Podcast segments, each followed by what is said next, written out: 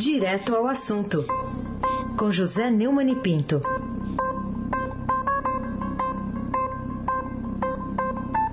Neumani, bom dia. Bom dia, Aysen Abac, Laís Gotardo, Almirante Nelson e a sua buzina no transatlântico do Sueiro. Moacir Biasi, Clã Bonfim, Manuel, Alice Isadora. Bom dia, melhor ouvinte, ouvinte da rádio Eldorado 107.3 FM. Raíssen Abac, o tríplice coroado, o campeão da Copinha. Vamos lá, vamos começar falando sobre uma categoria que é muito desvalorizada, né, Neumann, dos professores, e agora está no meio de uma polêmica, né, que o presidente Bolsonaro dá, anuncia um aumento de 33% para os professores, para o piso salarial, mas não é ele que paga diretamente, os prefeitos reagem. E aí, Neumann? É, a coisa realmente é complicada. A expectativa em grande parte das escolas particulares de São Paulo os prefeitos é, calculam o impacto de 34 bilhões de reais. E a Confederação Nacional de Municípios estuda entrar na justiça contra a medida, de acordo com reportagem de Júlia Marques e Paulo Fávero, no Estadão. O aumento é desejável e muito necessário. Os professores ganham muito mal. E a prioridade no Brasil nunca foi a instrução básica, mas no caso do Bolsonaro deixou de ser também educação, que também nunca foi grande coisa, nunca teve grandes verbas. Né? Professores ganham muito mal qualquer aumento é justo e insignificante, como diria o Bolsonaro. Né? O aumento, portanto, é desejável, é necessário, mas ele, da forma como ele está sendo decretado, só atende ao desejo de Bolsonaro de prejudicar financeiramente eventuais adversários na eleição deste ano. O segundo objetivo dele é atrair a simpatia do professorado para a sua candidatura, o que, ao meu ver, é irrealizável. Professores não têm por que votar nele, é, seja porque ele é um presidente que nega a educação, que nega a ciência, e seja também porque ele não tem competência, não tem uma estratégia, não tem um planejamento para combater o domínio intelectual da esquerda, que é o que ele pretende também na instrução pública. Isso nem a ditadura militar, que ele vive é, exaltando, mas na verdade ele tentou golpear com aquele grupo do Frota, que, do qual faz parte o general Augusto Heleno, por exemplo, chefe da sua segurança institucional, é, conseguiu. É, a, o predomínio da esquerda na escola, é, na escola pública e mesmo na escola particular, é fruto da competência estratégica é, do é, marxismo, leninismo, do gramscismo, etc., e, sobretudo, da burrice exacerbada da que se diz esquerda, sem, da que se diz direita, sem ser. E, aliás, o Bolsonaro nunca acerta, não ia ser nessa que ele ia acertar, né? o aumento é desejável, é necessário, mas não atenderá ao que o Bolsonaro quer com ele. Eisenbach, o craque. Outro assunto do dia, o Estadão trouxe a informação de um acordo, uma parceria entre o WhatsApp e o TSE, unidos contra o disparo em massa de notícias falsas, agora principalmente no período eleitoral. Enfim, como é que você vê é, essa medida? Será que ela garante um, uma eleição com igualdade de oportunidades para todos os candidatos?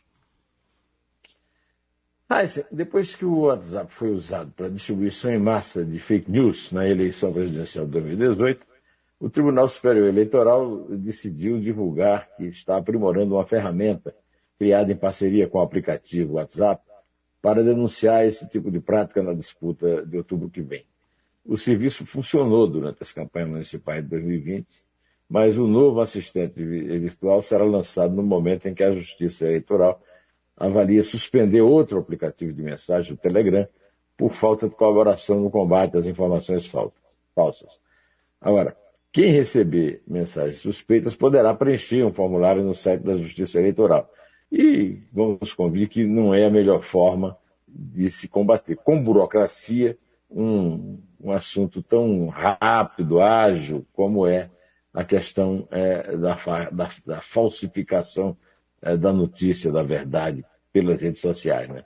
Caso o conteúdo seja considerado como disparo ilegal de campanha, o tribunal vai requisitar o WhatsApp a exclusão da conta. Se o TSE concluir que há relação direta com alguma campanha, a candidatura poderá sofrer sanções que vão da multa até a cassação. A, a parceria foi tratada numa reunião ontem entre o presidente do TSE, o Luiz Roberto Barroso, e o chefe do WhatsApp, Will Ketchkar. A, a, a, decisão não conseguirá resultado prático no combate às fake news na eleição. Eu quero dar, eu quero dar um, um exemplo. O despacho foi revelado em detalhes por Regina Campos Melo da Folha, da eleição de 2018, e nada foi feito de prático pela Justiça Eleitoral para puni-lo como tem que ser feito. O Bolsonaro não está aí, é, não apenas está no poder ainda, como também ainda disputa uma reeleição com outro que disputa a reeleição, que é o Lula. Ou seja, o campo continuará aberto para a mentira, Raíssa Abac. Infelizmente, essa que é a verdade. Uhum. Raíssa Abac, o craque.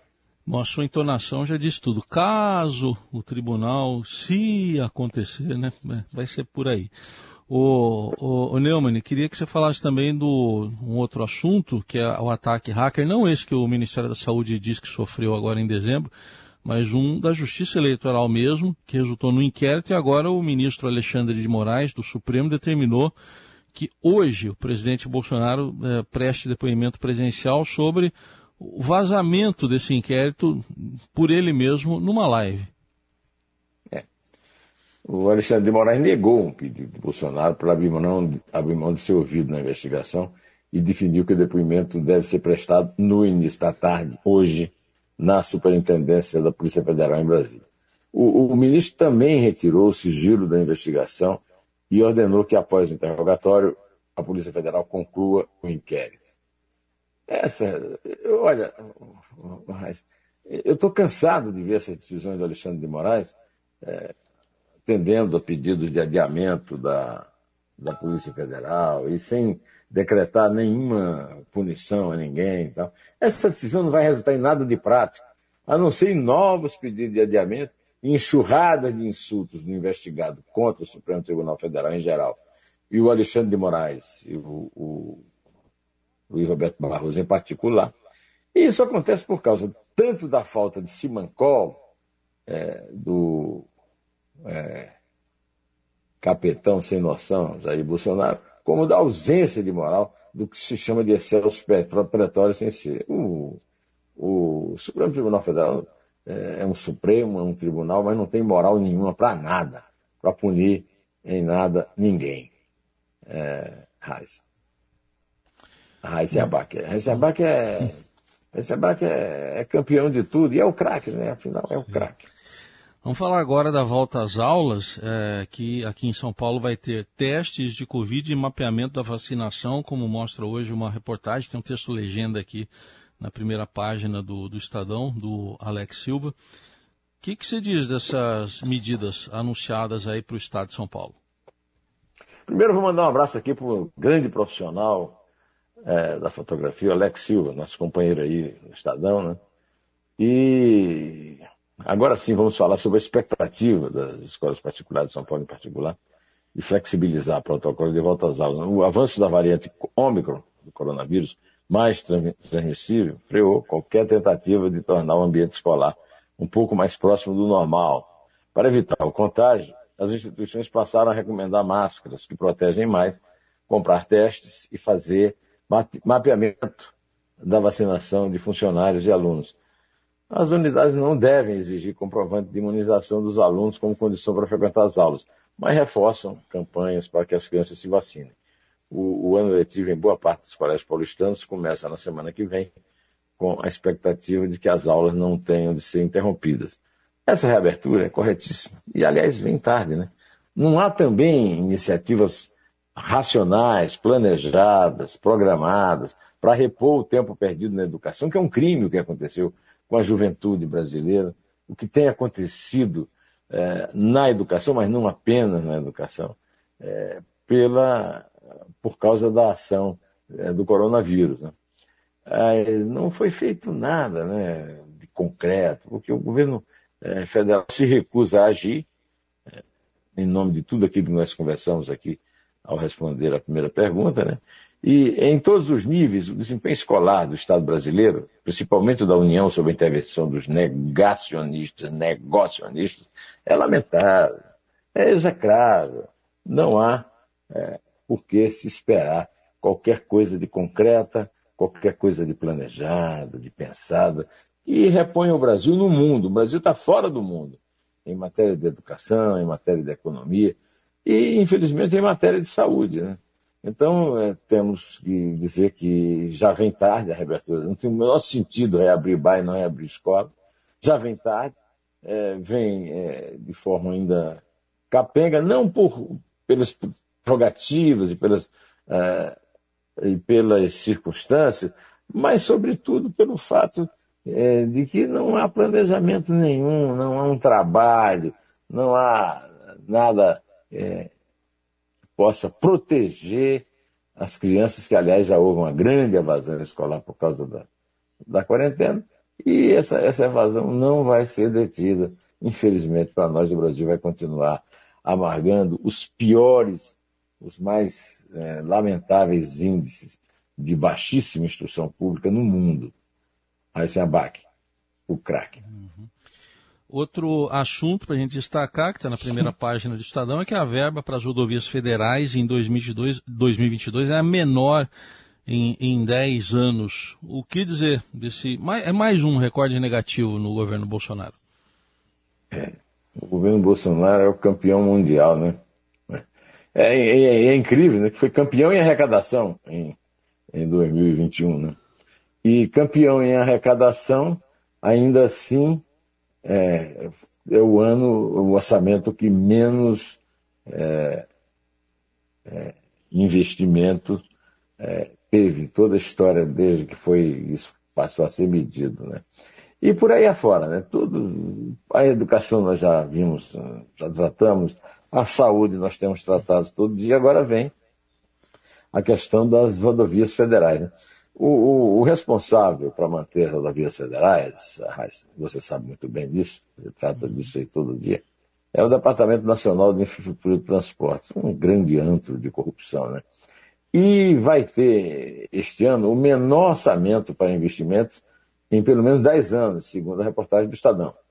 Essa situação foi agravada com a decisão de Jair Bolsonaro de vetar 177 milhões de reais do órgão, enquanto brindou 16 bilhões e 500 milhões em emendas do orçamento secreto, priorizando recursos de maior interesse eleitoral de aliados no ano da eleição. Então, é aquilo. O Bolsonaro é, é, é aumenta a despesa de prefeitos e governadores, estão inclusive ameaçando de justiça, né?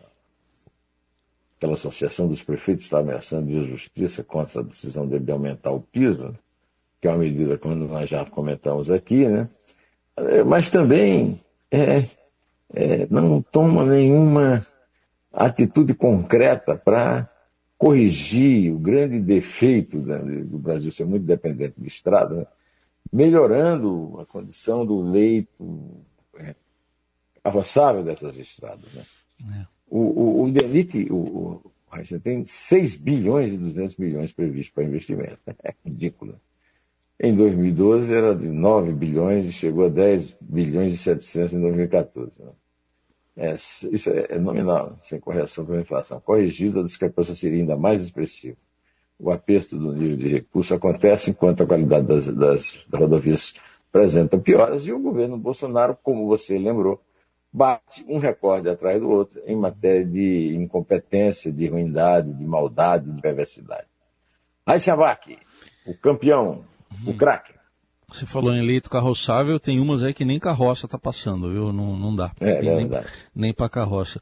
Ô, ô Neumann, vamos fechar falando de cultura, porque hoje o Estadão está destacando que a atriz Regina Braga vai entrar em cartaz, né? Uma peça contando histórias de São Paulo, a relação dela com São Paulo, ela que é mineira. O que, que você conta aí sobre essa iniciativa da Regina Braga?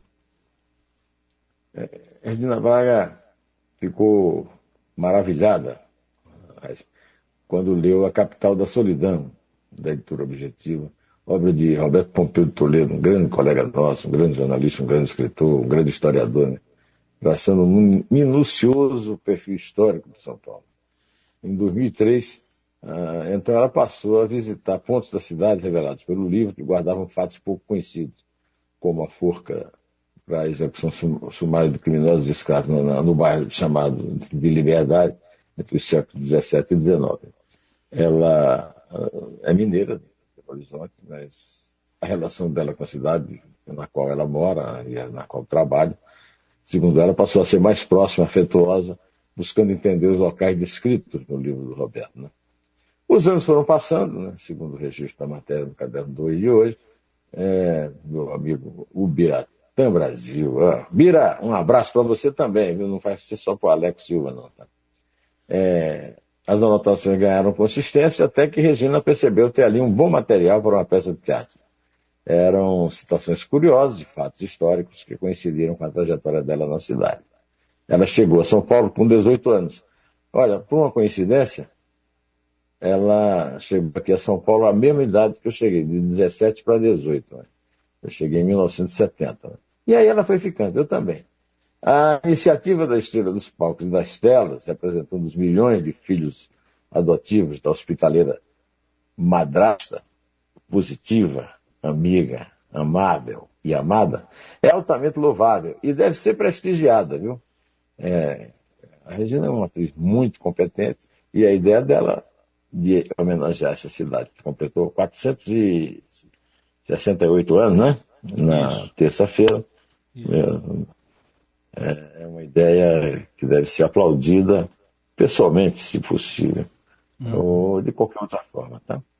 Então é uma boa forma, uma forma positiva da gente encerrar o comentário de hoje, permitindo que o, o, o Heisen é, comece a contar de três. O Arthur já está contando até cinco, viu? Ô, oh, beleza. Já está melhor que a gente. Está melhor que a gente. Só, só Não conta... Não Só conta quando a Carolina voltar de férias. Tá bom. O Arthur já conta até cinco. Para registrar. Só, só registrar que o Nelson Volter está muito feliz porque o Marinho uh, trocou a praia de Santos pela praia do Rio de Janeiro. Vai para o Flamengo, então. E eu estou muito feliz com o Nelson Volter, que hum. sempre falou do Lázaro. E o Lázaro ganhou o jogo, né? Da, uhum. poderosa portuguesa da Ilha do Governador. Muito eu bem. sei que eu sou muito bom e Todo mundo acredita em mim, né? Aqueles que confiam. Ah, o Marinho aí, ó. É isso aí, Marinho. Marinho. O português não é lá muito uh, espetacular, mas ele costuma, hum. como é que é? O, um míssil, né? Costuma disparar uns é, mísseis, né? Isso? É, o um míssil, é, ele dispara, vai disparar é. agora aí no, no Flamengo. É. O pezinho tá voltando a estar tá calibrado de novo. Aí, ó. É isso aí. Pezinho calibrado. Viva aí, abração, abração. Lá, o, o, humor, o humor vai ser bom aqui no Flamengo. Vamos lá, é ah, três. É três. É dois. É um. Em pé.